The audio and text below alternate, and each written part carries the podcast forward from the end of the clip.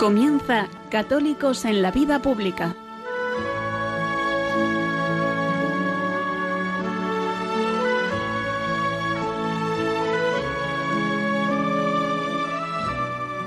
Un espacio dirigido en Radio María por Luis Zayas.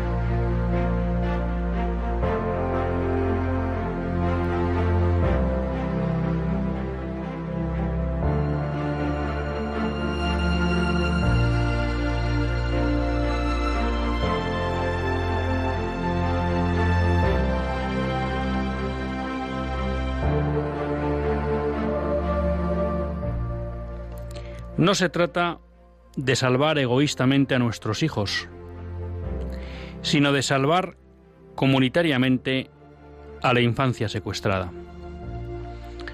Esta reflexión la hacía Juan Manuel de Prada en su artículo en la revista Misión, revista que por cierto les recomiendo a todos ustedes porque además de ser buena e interesante, pues es también de suscripción gratuita. Esta reflexión no se trata de salvar egoístamente a nuestros hijos, sino de salvar comunitariamente a la infancia secuestrada, venía a cuenta de la ley de educación.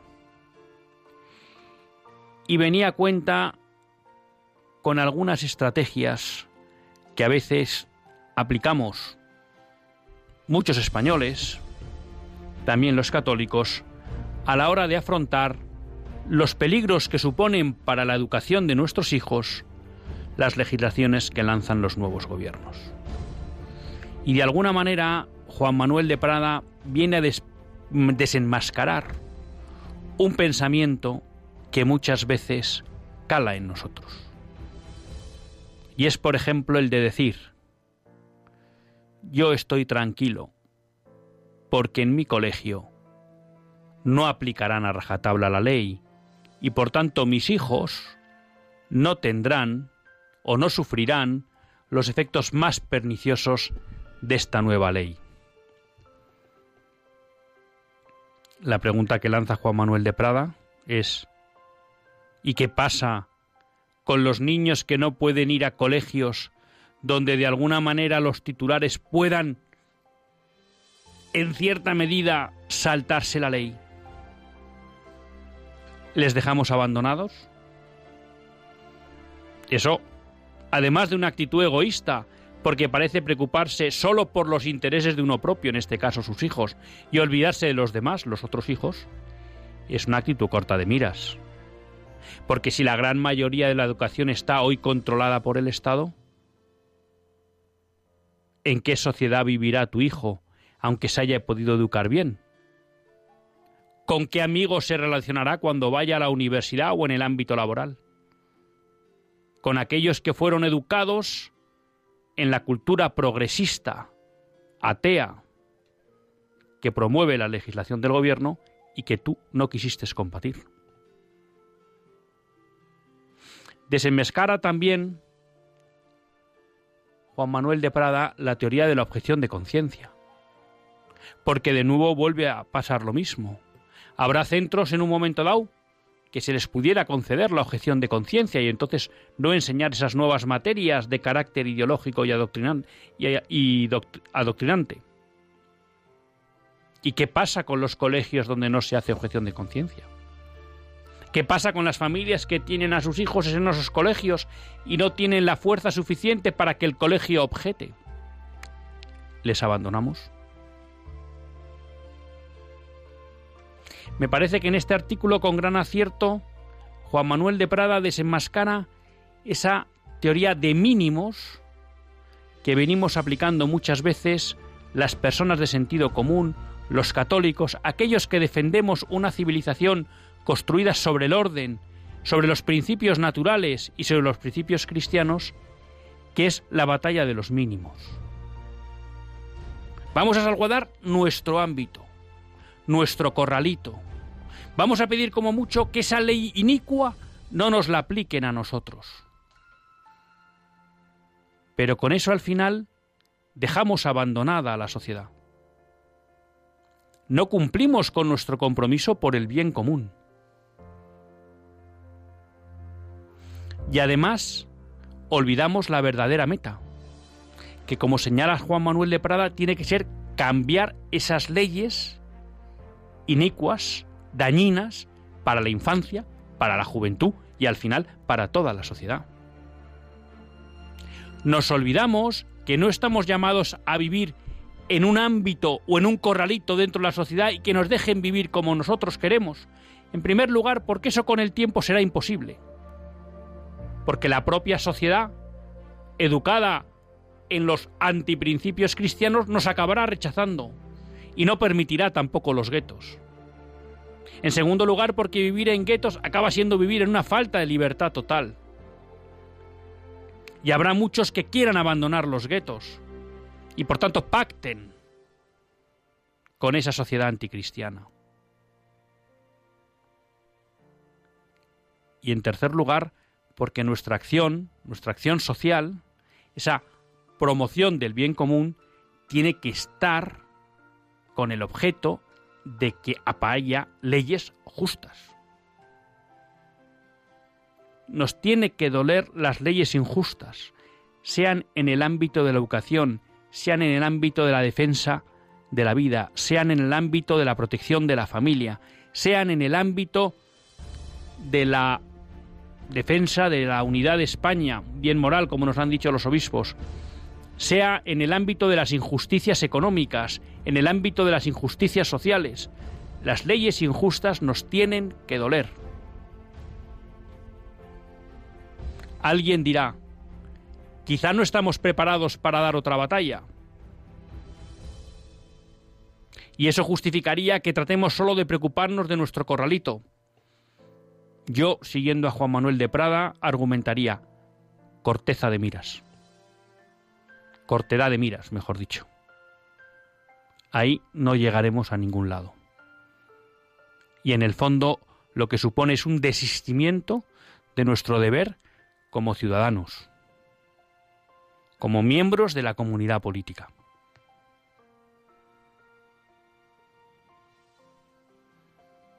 Es que no sirve para nada. Aquí tendríamos que recordar las palabras de Edmund Burke. Para que los malos venzan, basta con que los buenos no hagan nada. Nos olvidamos siempre que la victoria o derrota, por hablar en estos términos, no depende de nosotros. La da o la quita el Señor. A nosotros lo que se nos pide es actuar como nos exige el deber. El deber con Cristo. El deber con nuestra iglesia. El deber con nuestra familia. Y el deber con nuestra sociedad.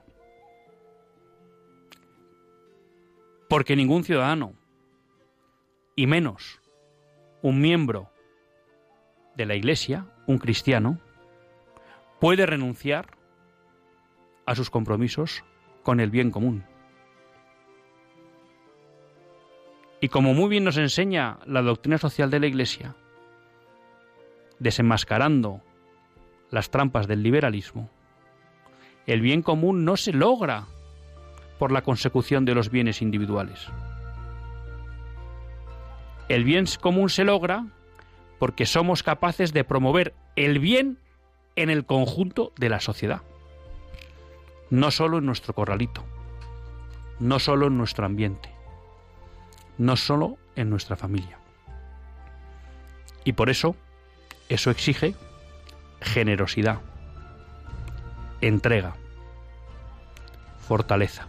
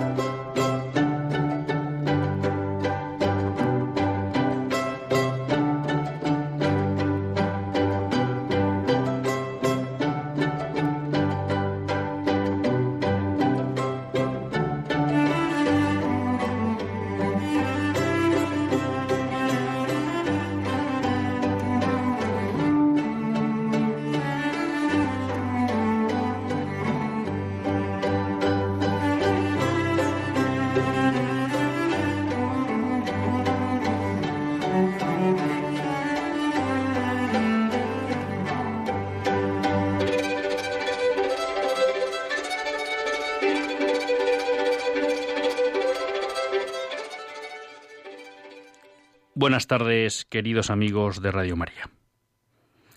Un lunes más volvemos fieles a la cita con todos ustedes en los estudios centrales de Radio María. Un lunes más para hacer este programa, Católicos en la Vida Pública. Programa que, como todos ustedes saben, quiere ser una reflexión pausada sobre la actualidad nacional e internacional. Una reflexión que tratamos de hacer siempre desde la óptica del magisterio de la Iglesia y su doctrina social. Una Iglesia que no nos cansaremos de repetir, que es nuestra madre y maestra, porque así lo es y porque así lo vivimos. Y agradecidos estamos al Señor de ello. Y un lunes más tiene la suerte de compartir esta hora de radio Luis Zayas, que es quien les habla. Segundo lunes, segundo lunes consecutivos que estamos en los estudios centrales de Radio María. Esto sí que se puede decir que es una vuelta casi a la normalidad, ¿no?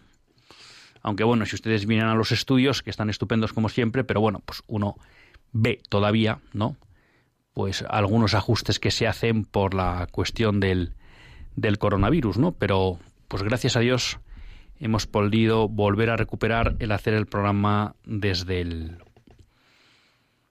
los estudios centrales, que yo creo que es una cosa pues que es buena es buena para todos, a nosotros nos gusta, creo que para ustedes es mejor a nivel de calidad, también facilita las intervenciones, aunque creo que lo hemos podido hacer muy dignamente gracias al esfuerzo de toda la estructura de Radio María desde casa y a través de Skype, pero no cabe duda que por algo existen los estudios de radio y desde ahí pues la difusión es, es mucho mejor, ¿no?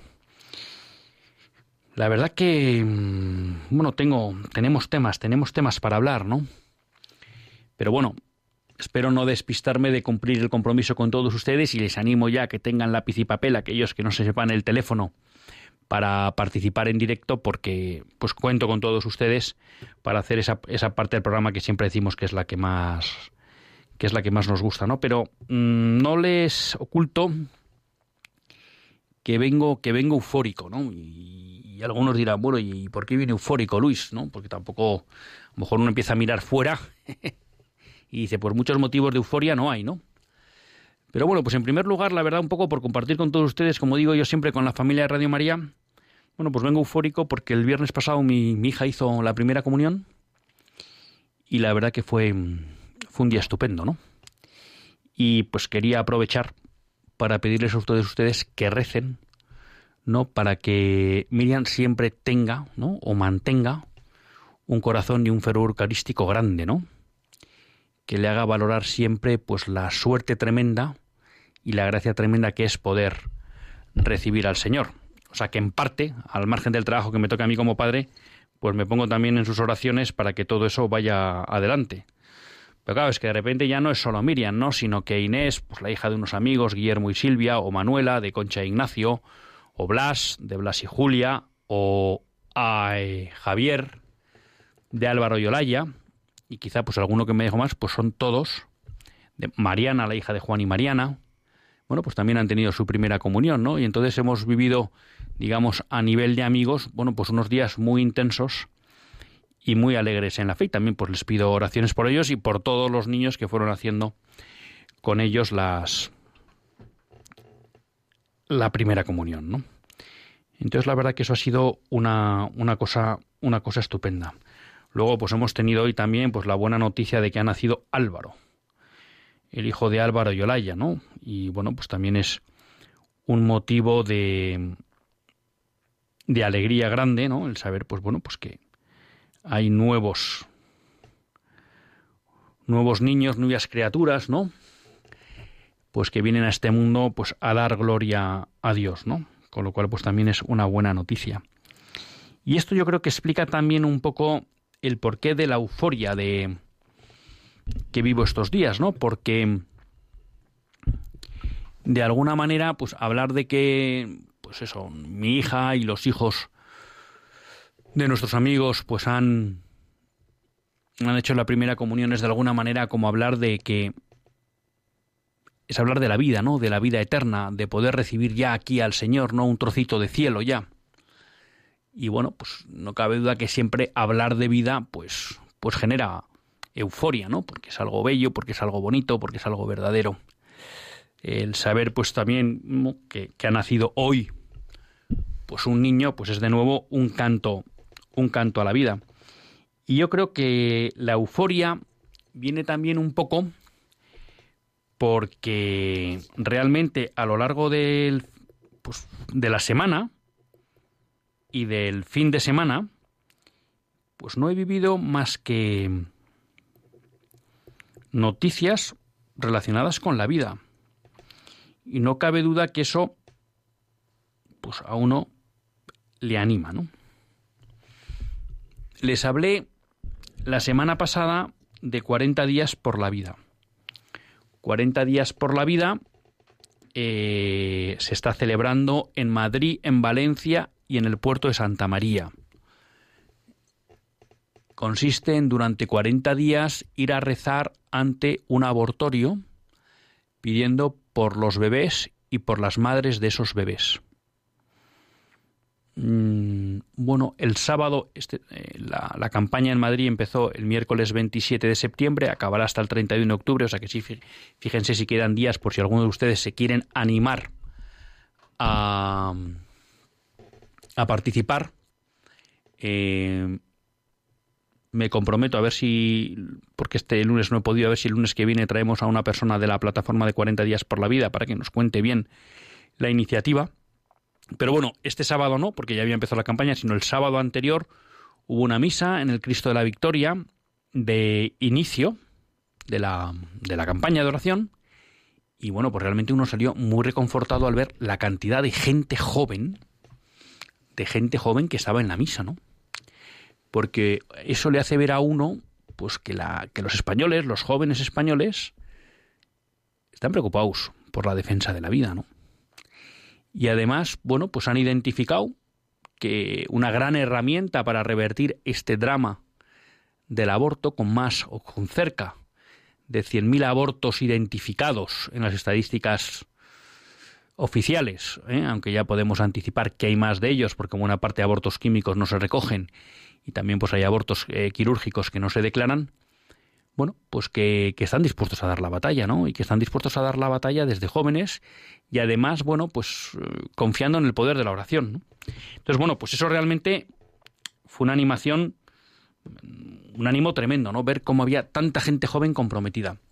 Luego tuve la suerte de participar este fin de semana, el sábado y el domingo. Yo les animo de verdad que participen, ¿eh? es una experiencia pues estupenda, muy gratificadora y además espiritualmente yo creo que muy potente y reconfortadora, ¿no? Bueno, pues eh, estuve con mi mujer el, sábado y el domingo. Eh, es verdad que el, y el sábado hubo un rescate. Tenemos un, se organiza un chat cada día, ¿no? Para poder ir viendo pues que la gente va llegando, si alguno tiene un problema, si tiene que cambiar el turno.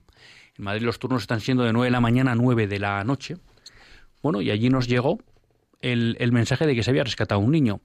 Eh, la campaña de 40 días para la oración no está para rescatar niños, pero bueno, como cerca de los abortorios, pues siempre hay personas preocupadas por tratar de ofrecer una alternativa a, a las mujeres en riesgo de aborto, bueno, pues esas personas ese día consiguieron un, rescate.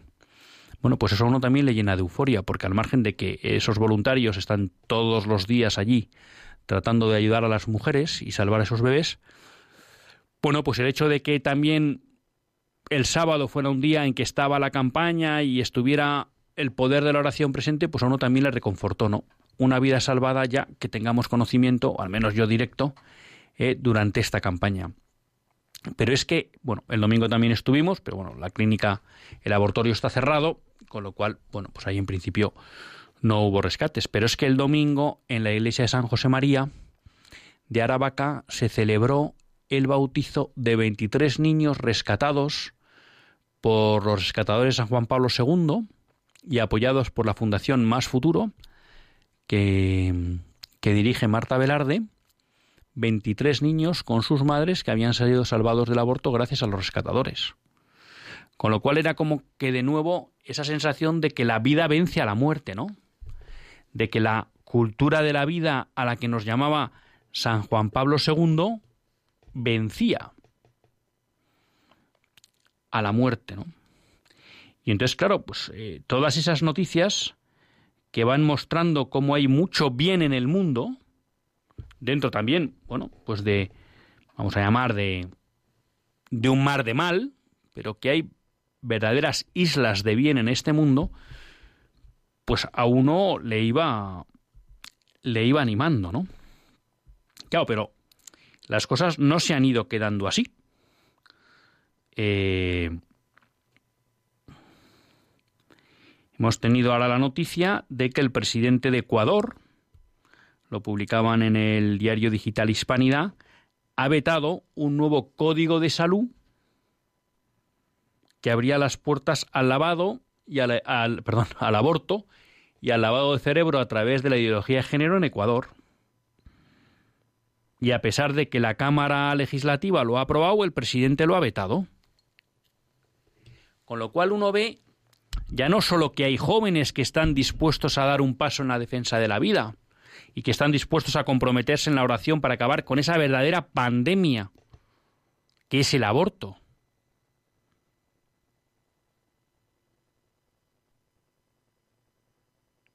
Porque claro, casi 100.000 abortos al día en España, al año en España, perdón, son 30 niños. 30 niños, no, 30, esto siempre me lío cuando lo hago en directo, son 300 niños al año. 300 niños al día que mueren. 300 niños al día que mueren son casi 10. Son más de 10 a la hora creo que salía en el último informe del Instituto de Familiar, salía que eran uno cada cinco minutos. ¿Se imaginan ustedes si cada vez que se abriera un telediario, a la vez que nos dan todos los datos del COVID, que nos machacan todos los días y uno hay veces que no sabe ya ni cómo seguir los datos porque les cambian, de repente le dan... Des... Pero todos los días nos repitieran, hoy llevamos 300 abortos en España. ¿Se lo imaginan? Bueno, pues lo que a uno le anima mucho es ver que hay un presidente de una república hispanoamericana que da un paso al frente y dice, no, yo no legalizo el aborto. Claro, esto tiene mucho peso, ¿eh? Esto tiene mucho peso porque además, como lo hemos dicho aquí muchas veces, realmente Hispanoamérica está sufriendo una auténtica no sé cómo decirlo, un auténtico ataque por todos los frentes para imponer el aborto y la ideología de género. Y lo que nos encontramos es que hay un presidente que es capaz de decir que no. Bueno, pues hombre, es para estar satisfechos. Es para estar contentos. Y luego, pues si hay que seguir hablando de buenas noticias en el ámbito de la defensa de la vida, pues tenemos que mirar a Estados Unidos. Tenemos que mirar a Estados Unidos. ¿Y qué nos pasa en Estados Unidos? Bueno, pues que yo creo que esto no nos dio tiempo a comentarlo la pasada semana, y si lo comenté, pues yo creo que merece la pena incidir, y es que eh, como consecuencia de la muerte de Ruth Bader Ginsburg, que era miembro del Tribunal Supremo de los Estados Unidos, apareció una vacante en el Tribunal Supremo. Ruth Bader Ginsburg ha sido una mujer dedicada a las leyes, eh, muy famosa en Estados Unidos, por luchar por la equiparación o la no discriminación entre hombres y mujeres en las leyes, y que accedió al Tribunal Supremo nombrada por Bill Clinton. Ruth Bader Ginsburg ha sido una mujer que en todos sus fallos como miembro del Tribunal Supremo ha apoyado siempre la agenda LGTBI y la agenda proabortista. Eh, la semana pasada falleció eh, debido a un cáncer de páncreas. Le pedimos al Señor que le tenga su misericordia y que la coja en su seno. y se ha abierto una vacante. Como todos ustedes saben, este noviembre, a principios de noviembre, serán las elecciones en Estados Unidos. Pero claro, a quien corresponde nombrar un sustituto para la vacante es al presidente. Y Donald Trump ha ejercido ese derecho. Y ha ejercido ese derecho nombrando a una mujer de 47 años que se llama Amy Coney Barrett. Claro, y alguien puede decir, bueno, ¿y esto qué quiere decir? Bueno, pues que Donald Trump ha elegido a una mujer católica, católica practicante, que pertenece a un grupo carismático en Estados Unidos porque quiere vivir en profundidad y realmente su fe, y quiere que su fe impregne su vida. O sea, es una católica practicante de verdad. En segundo lugar, es madre de siete hijos. Tiene cinco hijos naturales, uno síndrome de Down. Y además tiene dos hijos adoptados nacidos en Haití. Este es el perfil de mujer que ha elegido Donald Trump. Es una mujer que además tiene un perfil o una cualificación legal tremenda, insoslayable. Es profesora en una de las grandes facultades de Derecho del país, en Notre Dame. Ha trabajado al servicio de Scalia, que fue miembro del Tribunal Supremo de los Estados Unidos, y tiene un ejercicio legal, bueno, pues muy brillante. Con lo cual, no solo se le unen que alguien dice, bueno, ¿y usted por qué no lo ha dicho al revés? Bueno, porque lo primero que me parece muy importante es buscar una buena persona para un puesto. Y en este caso parece que una mujer que vive coherentemente su fe, que es madre, que además es madre de familia numerosa, bueno, pues cumple muchos de los motivos para decir es una buena mujer. Segundo, obviamente, como va a estar en un puesto técnico legal, hay que buscar que tenga esa capacidad legal, que además la tiene, de conocimiento legal profesora de Notre Dame, amplia experiencia en el ámbito legal, brillante. Ya era jueza que ejercía en un nivel eh, inferior de lo que es la Administración de Justicia estadounidense. Y por tanto, bueno. Y luego, dentro de su pensamiento jurídico, es una mujer que, ya no solo como católica, que también, sino como jurista, se ha declarado públicamente contra la sentencia Roe versus Wade, que es la sentencia del Tribunal Supremo que abrió el aborto en Estados Unidos. Porque considera que la Constitución, o sea, que esa sentencia viola la Constitución de los Estados Unidos. No porque esa sentencia es la que permitiera que se introdujera el aborto en Estados Unidos, sino porque esa sentencia lo que hizo es extraer de las competencias de los estados federales, de cada estado, perdón, la regulación sobre el aborto. Y lo, contraviniendo la Constitución, según defiende en los jueces conservadores, estableció el derecho al aborto como un derecho federal, por tanto obligatorio para todos los estados. Cuando lo que se defiende es que, de acuerdo con la Constitución, eso es una materia estatal de cada estado. Entonces cada estado, cada estado sería soberano para decidir si puede haber aborto o no. Y podría haber estados que hubieran decidido que no hubiera aborto. Porque la realidad es que en muchos estados de Estados Unidos la mayoría de los votantes son contrarios al aborto. Y la mayoría de los parlamentarios y congresistas estatales. Entonces, bueno, pues lo que tenemos es una persona claramente comprometida en la defensa de la vida. No solo como vamos a llamar persona privada, sino como jurista. Y Donald Trump, que es el tercer eh, miembro que nomina para el Tribunal Supremo, vuelve a hacer una elección claramente provida. Ya la hizo con el primero Gorsuch, con el segundo Kavanaugh. Pero es que aquí todavía me atrevería a decir que ha elevado la apuesta. Tan es así que Planet Parenthood ya está lanzando todo tipo de infamias contra Amy Coney Barrett.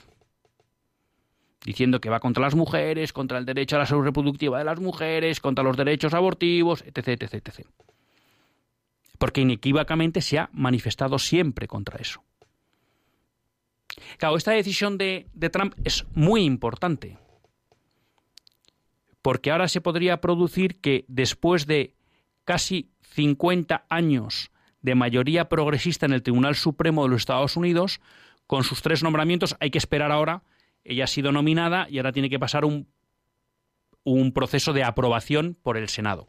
En el Senado tiene mayoría el Partido Republicano, con lo cual lo lógico es que Amy Barrett pase a formar parte del Tribunal Supremo. Pero bueno, no se crea que las fuerzas del mal no intentarán cualquier cosa. No se olviden que, y lo comentamos en este programa, con el anterior candidato llegaron a acusarle de un abuso sexual en una fiesta cuando era joven y luego se acabó descubriendo que la persona que lo había denunciado había mentido. Pero bueno, eso luego no lo sacan los medios. O sea que cualquier campaña servirá para intentar atacar a Amy Barrett y que no sea miembro del Tribunal Supremo de los Estados Unidos. Pero si lo es, nos encontraremos que después de 50 años hay por primera vez mayoría conservadora amplia en el Tribunal Supremo de los Estados Unidos de 6 a 3. Y en principio con seis candidatos, que si no traicionan lo que ha sido su trayectoria anterior, que todo es posible en la vida, ¿eh? si no la traicionan, son claramente pro vida y contrarios a la sentencia Roe versus Wade. Con lo cual se abre la posibilidad de que esa sentencia sea revocada. ¿Lo será? ¿No lo será? No puedo jugar a futuribles.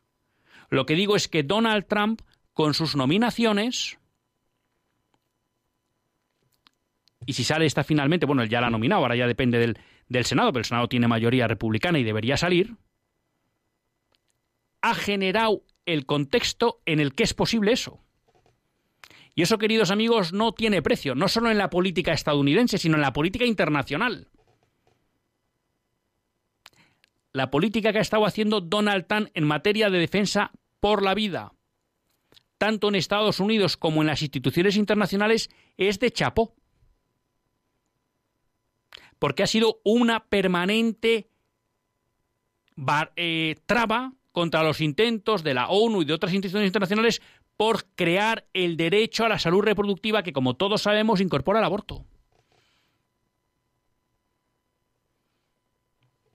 Es interesante también porque cuando se habló de a quién podía nominar, aunque él había anunciado que cuando eh, cesara del Tribunal Supremo que solo puede ser o por renuncia o por muerte, porque los cargos en el Tribunal Supremo son vitalicios.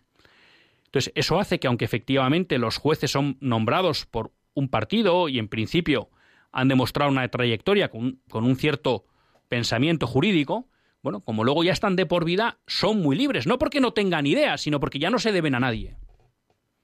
Y pueden votar, ¿eh? el otro día, eh, lo hemos comentado también en este programa, el primero que nominó Donald Trump, Gorsuch, bueno, hizo una sentencia inaceptable, ¿no? Sobre una cuestión LGTBI. Bueno, bueno, pues ¿qué le vamos a hacer? Pues ahí está. Se suponía que era un hombre que desde ese punto de vista, pues parecía que tenía las ideas claras. Bueno, pues ha sacado una sentencia que desde un punto de vista de la óptica y ética natural y cristiana, pues es inaceptable. Y que nadie esperaba que hiciera eso, pero bueno, son las cosas que tiene el mundo y los hombres, pues a veces, pues no acertamos. Pero realmente bueno, cuando digo esto, quiero decir que se planteó la duda si nombraba a Amy Connie Barrett o a una mujer que se llama, se apellía La Boa. Claro, el problema con La Boa era que no se conocía cuál era su posición sobre la sentencia Roe versus Wade. Trump podía haber caído en la trampa y decir, bueno, pues voy a nombrar a esta persona. No, ha, apostado por una persona claramente provida. Y yo creo que eso hay que agradecérselo. Y es para estar eufórico. Y les aseguro que si, como es previsible, pero ya digamos, yo creo que para esto hay que rezar, de verdad, hay que rezar ella llega al Tribunal Supremo, bueno, pues eso sí que ya es para estar eufórico. Porque en la primera potencia del mundo, por primera vez haya la posibilidad de revertir la sentencia que hizo universal el aborto en los Estados Unidos.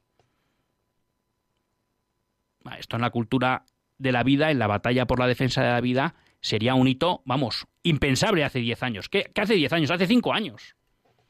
Y este puede ser el gran legado de estos primeros cuatro años de mandatos de Trump, que tiene mucha importancia. Entonces la verdad que uno viene eufórico, porque es que solo son noticias buenas por la vida. Me he encontrado una negativa que es que en Vancouver hay una campaña de publicidad, fíjense lo tontos que nos estamos volviendo, ¿eh? hay una campaña de publicidad que dice que el mejor regalo que le puedes hacer a tu hijo es no tener otro hijo. Pero bueno, esto es lo que pasa en Canadá, donde es que la ideología de género y la cultura de la muerte es que campan a sus anchas. Y aquí vuelvo entonces a lo que nos pedía Juan Manuel de Prada. No caigamos en la trampa de defender nuestro corralito. Hay que defender que en la sociedad haya leyes justas. Porque con eso defenderemos no solo nuestros intereses, sino los de todos nuestros compatriotas, que es a lo que estamos llamados. Pero de momento, al margen de, este, de esta mota en el papel, pues podemos decir que realmente es una semana para estar eufóricos por cómo avanza la batalla, la defensa por la vida.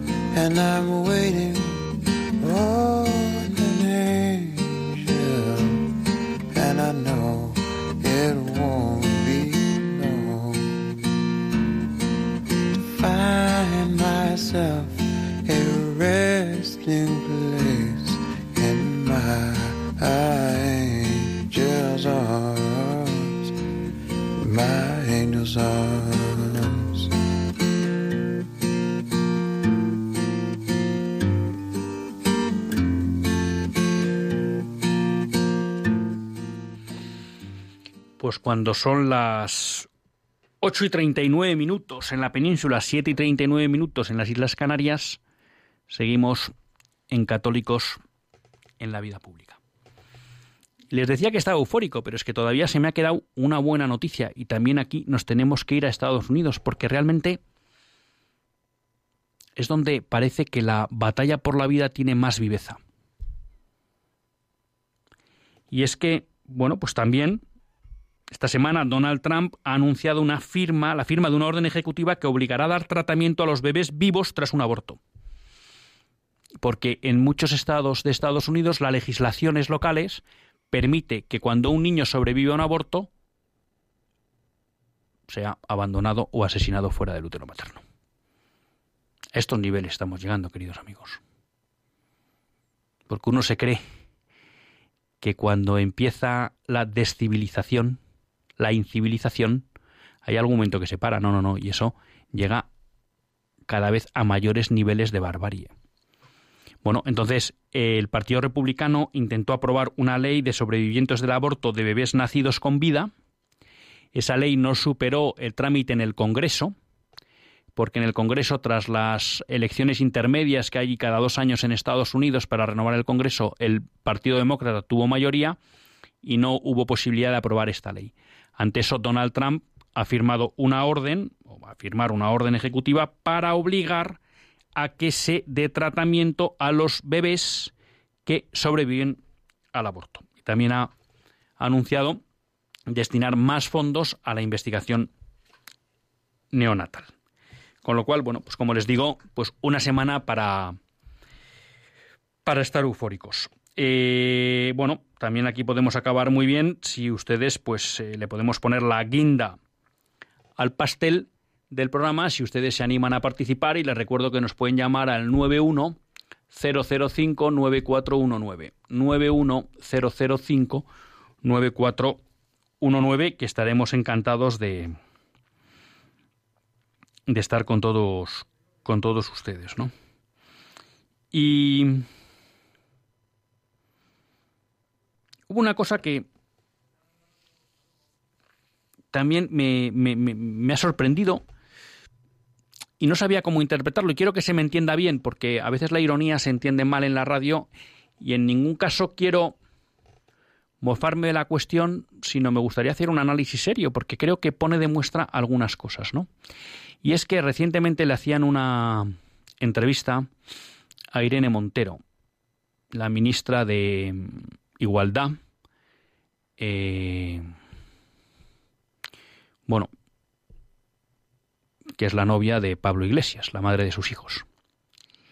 Y ella decía, fíjense, Irene Montero que hace siempre gala de progresista, de feminista, de la liberación de la mujer, de que hay que abandonar, bueno, pues cualquier tipo de moral tradicional.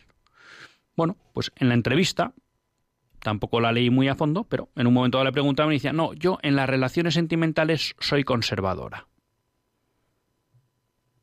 No, yo no tendría nunca una relación abierta. ¿Qué quiere decir una relación abierta? Bueno, pues que yo tengo mi novio, pero mi novio lo comparto con otros y a lo mejor yo me comparto con otros novios. Cuando digo con otros, con otras chicas o con otros chicos. ¿No? Que eso, desgraciadamente, es algo eh, que viven muchos jóvenes. Esto, pues algún joven se lo ha contado a, a, mi mujer, dando clase, ¿no? Es que vivimos relaciones abiertas, ¿no? Es mi novia, pero puede irse con otro, o yo me puedo ir con otra. Entonces, eh, Irene Montero decía, no, no, yo en esto soy conservador. Y era curioso porque eh, decía, bueno, y, en el fondo soy consciente de que tengo que progresar en este aspecto, pero no me veo progresando en él. Entonces, era curioso, ¿no? Porque dices, vaya hombre, entonces ahora los principios progresistas no aplican. Yo en primer lugar digo, qué bien, qué bien que al menos Irene Montero reconozca. No voy a decir que las que, diga que las relaciones tienen que ser para siempre y que de alguna manera la relación matrimonial, ellos no están casados, pero bueno, tienen tres hijos, pues eh, habría un vínculo que debería ser indisoluble, sino por lo menos dice, oye, mientras estemos, que esto es una cosa entre los dos, ¿no? Como dirían los carcas y los conservadores. Y claro, alguien citaba, ahora, porque no se crean que a mí se me ocurren estas cosas, sino que, bueno, pues uno repite mucho de lo que lee y ahora no me acuerdo dónde, eh, pues ella, alguien citaba una cita de, de Robert Conquest que decía, en lo que conocemos de primera mano solemos ser conservadores. ¿no? Entonces, a lo mejor sería bueno que nosotros, pero también Irene Montero, se aplicara este principio, ¿no? O sea, resulta que a ti, en algo que te importa, que es la relación con el padre de tus hijos, aplicas criterios conservadores. Y en el fondo es una realidad que conoces de primera mano, ¿no? Lo que es la familia, lo que es el cuidado de los hijos, lo que es la entrega, lo que es el amor. Y ahí aplicas criterios conservadores. A lo mejor habría que preguntarle con Robert Conquist, y de verdad, no es ironía, porque me parece interesante que ella haya reconocido esto. Quizá en lo que eres progresista es que no lo conoces de cerca. Es que son realidades que no conoces de cerca y por eso te permites opinar o promover ideas que en el fondo no son serias ni fiables y que no provocan el bien, porque resulta que cuando hay algo que a ti te importa, como es tu familia, aplicas criterios conservadores. Yo creo que es una reflexión que nos tenemos que hacer, pero no me quiero enrollar mucho más porque tenemos a Carlos de Madrid con nosotros. Buenas tardes, Carlos. Buenas tardes, don Luis. Eh, voy a hacer breve. Eh, excelente su programa y, eh, por supuesto, yo soy católico y sé que desde la concepción es un, el, niño es un ser humano, pero tomando, de, tomando en cuenta un, punto de vista egoísta y fuera de, toda eh, concepción religiosa o moral, eh, tenemos que pensar que esos, ciudadanos que se está asesinando serían los, los que tendrían que evitar la despoblación de España. Eh, que, eh, ya le digo, si tenemos que son ellos los que tendrían que pagar nuestras pensiones en el futuro, ¿no es cierto? Este, o sea que desde todo punto de vista es inadmisible el aborto. Esa es mi humilde opinión. Carlos, eh, muy de acuerdo y sobre todo con esta coletilla final, causa el aborto es inaceptable en cualquier situación, totalmente de acuerdo. Luego usted abunda en un argumento que me parece correcto, ¿eh? lo que pasa que a veces puede dar pie a que hagamos caigamos en la trampa de utilizar argumentos utilitaristas que aunque son verdad y ciertos en la defensa de la vida, ¿no? Pero claro, usted decía, bueno, claro, es que todos esos que mueren, en el fondo son los que nos ayudarían a mantener el estado del bienestar del que hemos disfrutado hasta ahora en España, ¿no? Y aquí yo creo que hay que, o me venía a la cabeza cuando le escuchaba, el viejo dicho que dice, Dios perdona siempre, el hombre a veces, la naturaleza nunca. Nosotros como sociedad vamos a pagar la implantación de la cultura de la muerte. No le quepa la menor duda. La vamos a pagar. Y una de las consecuencias quizá menos graves, pero que yo creo que están más cercanas, es que nuestro estado de bienestar se va a derrumbar porque no hay niños, porque no hay jóvenes. Eso no le quepa la menor duda. Aparte de la insolidaridad que crea en la sociedad.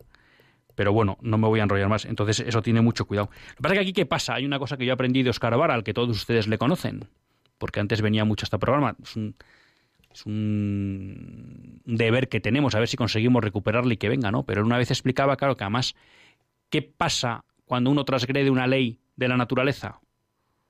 Que siente el impacto automáticamente, ¿no? Uno decide que la ley de la gravedad no existe, se tira por la ventana y se pega un peñazo. Claro, cuando uno contraviene las leyes sociales o las leyes morales, los efectos se perciben muy a lo largo del tiempo. Y este va a ser el drama, que ahora vamos a empezar a notar los efectos de leyes o de ideologías o propuestas culturales y antropológicas de hace 40 años. Y los grandes paganos, pues vamos a ser muchos que a lo mejor no teníamos nada que ver con aquel proceso que se inició y que ha hecho que al ser tan imperceptible mucha gente no se haya opuesto a él.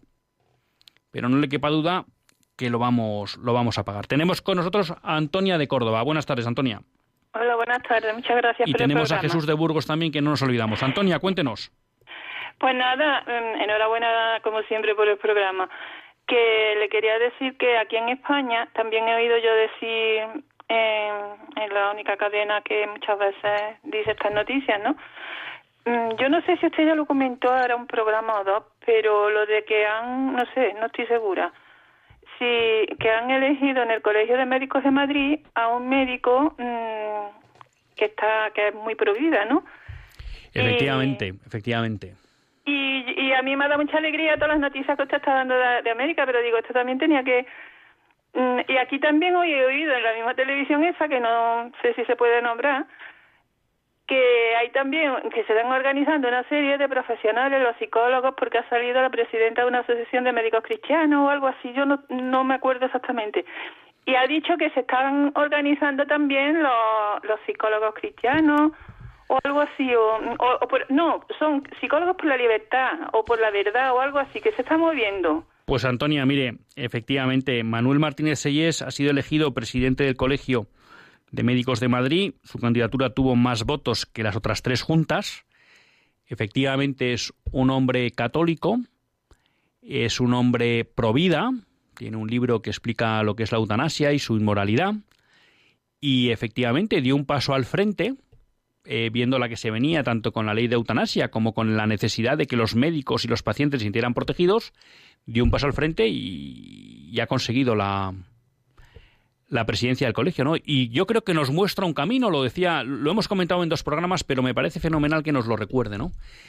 Y yo creo que Manuel Martín Seyes nos muestra un camino que podemos seguir otros católicos en nuestros ámbitos, que es, oiga, vamos a hacernos presentes en los colegios profesionales y que los colegios profesionales, los principios de la ética cristiana en, la, en el ejercicio de esa profesión tengan voz y a poder ser sean los que orienten a la profesión. Sea que muchas gracias por recordárnoslo. Y tenemos con nosotros a Jesús de Burgos. Buenas tardes. Buenas tardes. Enhorabuena por su programa y yo también esta mañana me he puesto eufórico cuando he visto, he oído a, a Monseñor Munilla en el programa de, por la mañana dando la noticia de, de, Estados Unidos y la verdad es que hacía falta que la gente mm, tome pasos así porque yo soy padre de familia numerosa, eh, solo me quedan dos en edad escolar, pero eh, tengo también nietos y la verdad es que mm, viendo lo que está cayendo eh, hay que rezar mucho y como muy bien dice su programa hay que comprometerse. Cada uno en nuestra medida tenemos que comprometernos tenemos que eh, tomar cartas en el asunto e intentar lo que esté en nuestra mano mm, solucionarlo porque como ha dicho al principio del programa no vale con decir esto no va conmigo esto sí va conmigo, va con mis hijos, va con mis nietos, va con la sociedad y va con mi compromiso y mi responsabilidad como cristiano de qué es lo que estoy haciendo y qué sociedad le voy a dejar a mis hijos, a mis nietos y si se va a notar cuando yo he pasado por aquí, qué he pasado y qué es lo que he hecho para mejorarlo. Pues muchas gracias Jesús y muy, de acuerdo. Hoy no me ha dado tiempo a, a, escuchar Sexto Continente, que creo que para todos debería ser una cita ineludible los lunes y los viernes a las 8 de la mañana en Radio María. Pero bueno, me alegro haber coincidido con, con Monseñor Munilla en resaltar esta cuestión de Estados Unidos, ¿no? Eh, había una cosa que se me escapaba, había hablado de los jóvenes en 40 días por la vida. Bueno, el presidente de Ecuador nos demuestra que también puede haber políticos por la vida. A ver si de verdad empiezan a aparecer en España. ¿Eh? Y luego, como usted dice, comprometámonos. Monseñor Muñía suele decir cuando habla de, digamos, de la vocación de cada uno, ¿no? Bueno, cada uno tendrá que ver dónde, pero en la batalla hay que estar. Pues cada uno que elija su sitio. No todos tenemos que hacer lo mismo, ni estamos llamados a lo mismo. Y para ese discernimiento es muy importante también conocer las habilidades de cada uno, ¿no? Pero efectivamente, que todos demos un paso al frente. Dos avisos cortos. Eh, otra buena noticia es que esta semana salió un manifiesto contra la ley de eutanasia firmado por 100 personalidades.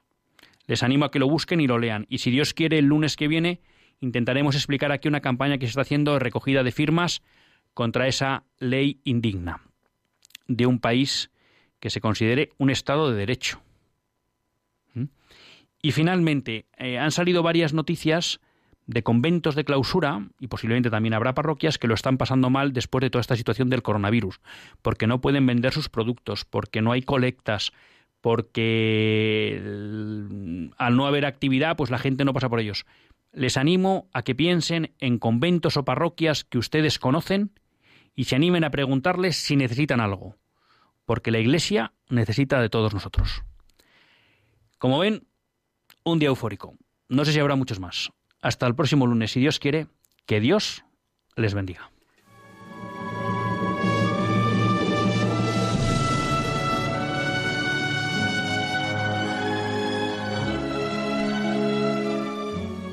Así concluye Católicos en la Vida Pública un programa que dirige Luis Zayas.